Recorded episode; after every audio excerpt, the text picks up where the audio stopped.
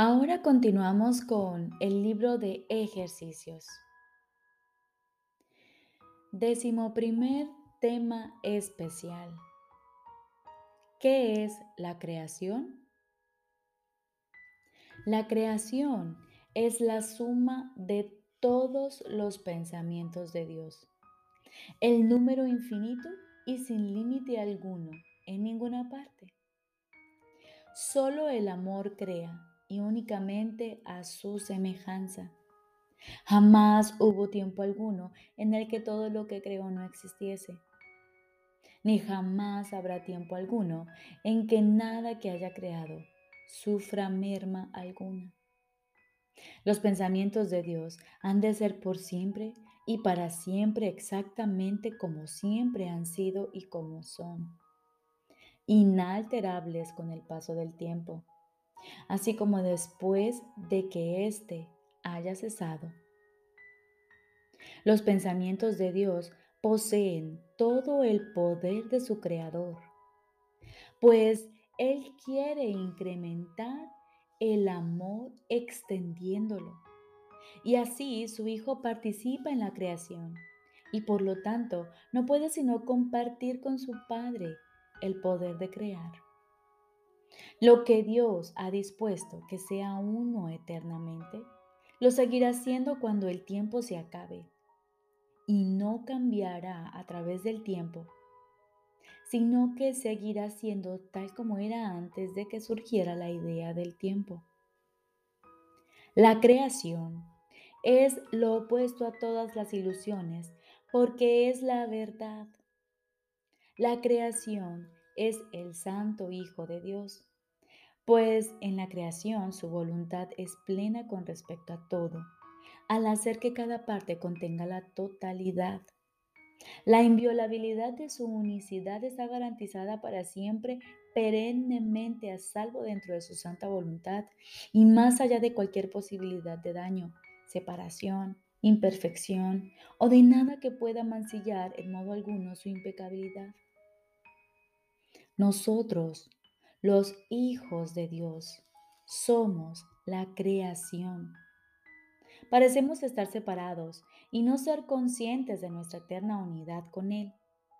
Sin embargo, tras todas nuestras dudas y más allá de todos nuestros temores, todavía hay certeza, pues el amor jamás abandona sus pensamientos y ellos comparten su certeza.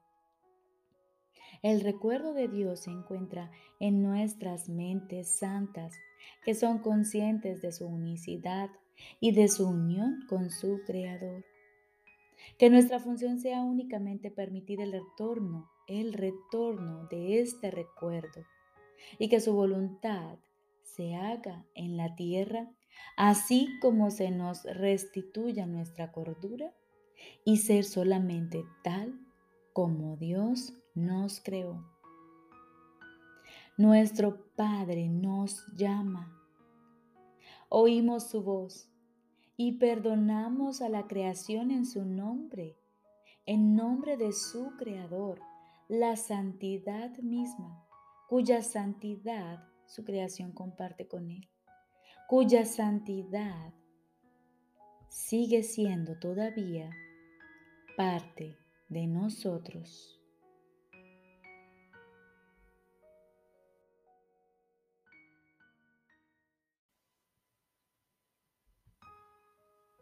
Lección 326. He de ser por siempre un efecto de Dios. He de ser por siempre un efecto de Dios. Padre, fui creado en tu mente como un pensamiento santo que nunca abandonó su hogar. He de ser por siempre tu efecto y tú por siempre y para siempre mi causa. Sigue siendo tal como tú me creaste. Todavía me encuentro allí donde me pusiste y todos tus atributos se encuentran en mí, pues tu voluntad fue tener un hijo tan semejante a su causa que causa y efecto fuesen indistinguibles. Que tome conciencia de que soy un efecto tuyo y de que, por consiguiente, poseo el mismo poder de crear que tú. Y así como es en el cielo, sea en la tierra. Sigo tu plan aquí y sé que al final congregarás a todos tus efectos en el plácido remanso de tu amor, donde la tierra desaparecerá y todos los pensamientos separados se unirán llenos de gloria como el Hijo de Dios. Veamos hoy la tierra desaparecer. Al principio transformada y después, una vez que haya sido perdonada, veámosla desvanecerse completamente en la santa voluntad de Dios. Y siguiendo tu voluntad, Padre, aquietamos nuestra mente nuestros pensamientos y nos disponemos en el silencio a escucharte. Estoy seguro de que Él te hablará y de que tú le oirás.